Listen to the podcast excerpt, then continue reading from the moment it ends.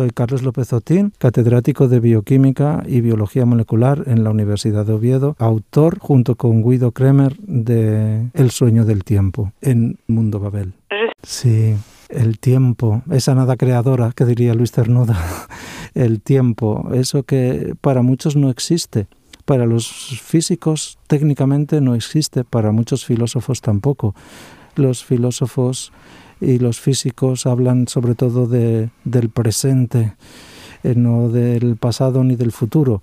Y sin embargo, nuestra mente crea el tiempo, lo sueña y nos lleva continuamente para detrás y para adelante, para el pasado y para el futuro. Esto es el libro, un elogio del tiempo, un elogio de vivir el tiempo, sentir el tiempo, ganar el tiempo y perder el tiempo, entender el tiempo, descifrarlo, ordenarlo y después, en la segunda parte, ya nuestro trabajo profesional, que es intentar eh, dominar el tiempo, controlar el tiempo, extender nuestra longevidad saludable. Los inuits, cuentas sí. en el sueño del tiempo, no tienen una palabra para el tiempo. Los hablantes de lengua aymara se refieren a él señalando hacia adelante, una máquina del tiempo que nos traslada. En la cronópete, sí, se ha reeditado. Ese es el sueño. Sí. El sueño es hacerse con el tiempo. Bueno, depende de quién lo interprete. Ese es el sueño de algunos humanos, dominar y controlar el tiempo. No es el mío personal. El mío es entenderlo y sobre todo em, dilatarlo si eso eh, conlleva una vida más rica y más plena. Me gusta mucho que haya seleccionado estas ideas de, que nuestra relación con el tiempo es muy distinta dependiendo de, de, de, dónde vivimos o de dónde hemos nacido, porque sí, en el Ártico eh, conciben el tiempo de otra manera y, hasta son rebeldes eh, contra este concepto, ¿no? O, como también decías, los Aymara, o esto de señalar para atrás, ¿no? El futuro, ¿no? Es, es, maravilloso que haya personas que puedan entenderlo al revés, o que haya ahora nuevas iniciativas para, para hacer relojes que que van al ritmo de nuestras sensaciones o de nuestras emociones. Pero si me tengo que quedar con algún reloj después de dedicar mi vida a la ciencia día y noche durante más de 40 años y a entender eso, las enfermedades del tiempo, el cáncer, una enfermedad del tiempo, el envejecimiento como conjunto de alteraciones asociadas al paso del tiempo, me quedaría con los relojes emocionales con aquello que nos hace mm, sentir, ¿no? Y el mejor para mí que lo expresó fue eh, Borges, más conocido como escritor que como poeta, pero fue capaz de decir estar contigo o no estar contigo, esa es la medida de mi tiempo. Sí, aquellos Casio y Seiko, ¿eh? Seiko primero y después Casio, que, que democratizaron la puntualidad mm. y el orden. Pero escucharte es que es increíble, porque me trae perfectamente el momento en el que iba estudiando todos estos relojes y veía cómo era el reloj del Linneo, el reloj floral, que iba marcando el paso del tiempo con flores que se iban abriendo y, cerrando durante el transcurso del día. Muchos relojes, muchas maneras de ver el tiempo, de entenderlo, de sentirlo, ¿no? Y ahora, pues, mm, demasiados relojes para tan poco tiempo. ¿Qué tenemos? Básicamente, un reloj, que es el biológico. Sí, muchos, ¿eh? Pero hay uno central. Hay uno central. Porque si te imaginas mm, yo creo que desde siempre, eh, ya desde Aristóteles, eh, pensaba, bueno, pues que teníamos unos ritmos biológicos que había que contar. Y el órgano principal no era el cerebro, era el corazón. El, cerebro no era otra cosa que eh, la nevera, el refrigerador de, de, la sangre, ¿no? Para que no se nos calentara mucho el cuerpo. Y por eso fue una sorpresa encontrar, a raíz de estudios en plantas, que el principal reloj que nos marca los ritmos biológicos que determinan nuestra interacción con el mundo está en un pequeño lugar del cerebro que se llama núcleo supraquiasmático. Allí es donde se toman las decisiones fundamentales de los ritmos circadianos, los que duran más o menos 24 horas. Tenemos otro pequeño, de, casi tamaño como si fuera una piña, de forma de piña, muy pequeño también y que se llama en la glándula pineal. La glándula pineal es otro reloj y ese es el que produce la famosa melatonina, la hormona de la oscuridad, la que nos invita a irnos a dormir a eso de las 10, 11 de la noche, que es cuando se empiezan a aparecer los picos más altos de esta sustancia, melatonina. Y después, además de estos relojes, eh, circadianos tenemos en todos los tejidos algunos otros relojes formados por los mismos genes, las mismas proteínas, que son funcionan específicamente en cada tejido, en el corazón, en el músculo, en los músculos, en el hígado, en la grasa.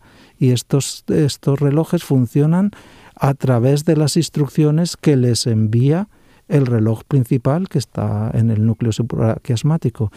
En suma, la vida no es otra cosa que una conversación entre relojes que están bien a punto.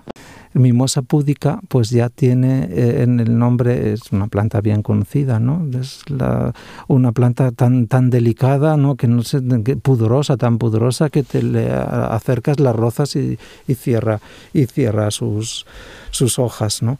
Allí fue donde se descubrió el fenómeno de los ritmos circadianos y los genes, los genes que controlan el tiempo. Eh, dentro de nosotros mismos. Y estos genes tienen nombres tan poéticos también como timeless, eh, eterno o clock. El gen clock es el gen reloj. Pues dependiendo de las variantes que tenemos en estos genes, somos determinados a levantarnos temprano o, y ser madrugadores, eh, alondras, como se dice en, en inglés, o, ser búhos, que son eh, pues eh, aquellos que no encuentran el momento de irse a dormir, pero tampoco encuentran después el momento de levantarse. Y esto está determinado genéticamente. Y en casos extremos, pues mutaciones en algunos de estos genes o en otros que controlan los ritmos, pues nos cambian la vida. Tanto, tanto que se puede llegar hasta el insomnio familiar fatal, que es una enfermedad que el nombre ya describe muy bien en qué consiste. Una pesadilla. Sí, pesadilla mortal. Sí, la mente humana, la naturaleza es maravillosa en su capacidad de generar diversidad y belleza, pero también en su capacidad de, poner a prueba la resistencia humana. Y el cáncer, pues es una enfermedad que surge de nuestro propio legado evolutivo. Así que habrá que aprender a convivir con ella porque cada año que pasa va habiendo más casos de cáncer porque nuestro diálogo con el ambiente es un poco más complejo y, o más confuso y vivimos más tiempo y tenemos más oportunidades de, de que el sueño del tiempo pues vaya cobrándose sus efectos secundarios. Pero también he de decir que también cada vez se curan más tumores, más tumores malignos. Y esto es un mensaje de esperanza total. Pérdida de armonía molecular, señalas. Somos un reloj biológico, andante y pensante. Sí. Tic-tac, tic-tac. Acompasado de máquinas sin fin, dedicadas a contar nuestro tiempo. Me gustaría, sí, que el futuro sea un poco más que inteligente, pues más culto. Tu programa es eso, mm, tu programa es una combinación de, de ventanas abiertas desde distintos puntos, desde distintos lenguajes, ¿no? Esto es lo que lo hace rico, esto es lo que hace rico a la vida, la diversidad, pero si al final todo lo dejamos en, en manos de una inteligencia que es artificial, me gustaría que fuera más talento que inteligencia y natural más que artificial, progresar por esa vía. Aristóteles, Newton, Einstein. Los tres grandes, sí. Cada uno dijo cosas distintas, ¿eh? pero fueron capaces de ponerse de acuerdo, más o menos, aunque no convivieron. Pero sus ideas eh, trascendieron el tiempo. Tengo una diapositiva eh, que le pongo a los estudiantes en clase, y hablando de, pues, de la vulnerabilidad humana y de, de, por qué somos vulnerables y por qué hemos sido vulnerables a esta, a esta pandemia y a muchas otras cosas que nos van a venir y que vamos a seguir siendo vulnerables. Entonces pongo una imagen que tiene, por un lado, Einstein, que dice, todos me admiran, pero nadie me entiende. Esto, pues claro, es que debió ser así en su vida, ¿no? Él daba conferencias y hablo mucho de Einstein en, el libro y de algunas anécdotas con su chofer. Pero al lado pongo una imagen de Homer Simpson, que es también uno de mis ídolos y de algunos de mis estudiantes, ¿no? Y entonces dice, todos me entienden, pero nadie me admira. Y es un poco para, para las dos percepciones que tiene la sociedad de, de la inteligencia humana y de lo que podemos tener de empatía hacia los, hacia los dos extremos. ¿no? A Homer sí, realmente todos le entienden porque parece que es muy simple y nadie le admira porque precisamente pues, es una persona que, que no parece tener cualidades y sin embargo a mí me gusta mucho. Y, tiene una, una, filosofía que casi me atrevería a decir que a veces eh, podría asumir algunos de sus postulados como lectura de cabecera. Mm. Mis filósofos de cabecera no son muy conocidos. Eh, una ya fallecida, Felicitas de Lechago, eh, la madre de, Luis Alegre, es para mí, eh, o fue, una gran filósofa de cabecera. El sueño del tiempo. Hablamos de biología celular y molecular. Sí, asusta, ¿eh? Parece abstracto todo. Hablamos de mitos y leyendas también. Mm lo que, lo que siempre está pasando, pero, pero bueno, creemos que no fue verdad, pero siempre sigue pasando. Hablamos de relojes mecánicos. Sí. Y mágicos incluso, muy complejos. Mucho la precisión absoluta. Fíjate que cambiamos eh, la idea de, el imperio de los, de los sentidos, mm, recordarás la película japonesa maravillosa, seguro, pues llevada al tiempo es todo esto que hemos visto, los relojes de fuego, de arena, de, de, olores, relojes de olores, de sabores incluso había relojes, ¿no? De, agua, de, todo, ¿no? De flores.